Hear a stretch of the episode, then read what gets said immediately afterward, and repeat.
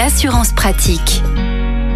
Olivier Moustakakis, bonjour. Bonjour Arnaud. Vous êtes le cofondateur du site assureland.com et nous vous retrouvons comme chaque semaine pour parler assurance auto. Aujourd'hui, l'assurance temporaire. De quoi s'agit-il exactement? En matière de vacances Ça peut être très intéressant.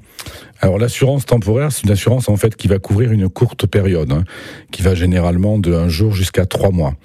Alors pour pouvoir souscrire à une assurance temporaire, il y a deux conditions. Il faut avoir au moins deux ans de permis ou 21 ans minimum. Alors, à quoi peut servir cette assurance temporaire? Elle peut s'adresser au conducteur qui, par exemple, loue un véhicule et juge que la couverture proposée par le loueur est trop chère. Loue une voiture à un particulier pour les vacances, ça peut être un cas de figure aussi possible. Par exemple, à l'étranger dans un pays qui est non couvert par leur assurance classique, donc ils peuvent s'assurer temporairement auprès de notre assureur qui va couvrir la zone euh, géographique euh, que vous visitez, ou qui se posent des questions et qui attendent de trouver la bonne assurance, donc qui désirent temporairement s'assurer le temps de, de faire leurs recherches.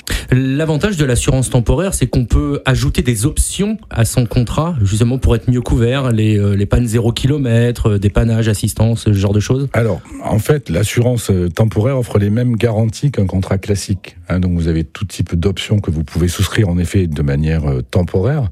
Typiquement, vous avez besoin, parce que vous partez en vacances, vous installez un coffre de toit vous avez besoin d'assurer. Euh, ce sont souvent des, des, assurances optionnelles. Au niveau assistance aussi, vous pouvez, par exemple, quand vous partez en vacances, pour éviter les désagréments si vous tombez en panne, souscrire ou étendre votre garantie assistance temporairement. Par exemple, avoir un prêt de véhicule, ce qui peut être euh, très très pratique. Véhicule, remorquage, même euh, euh, possibilité d'être relogé le temps que le véhicule soit réparé.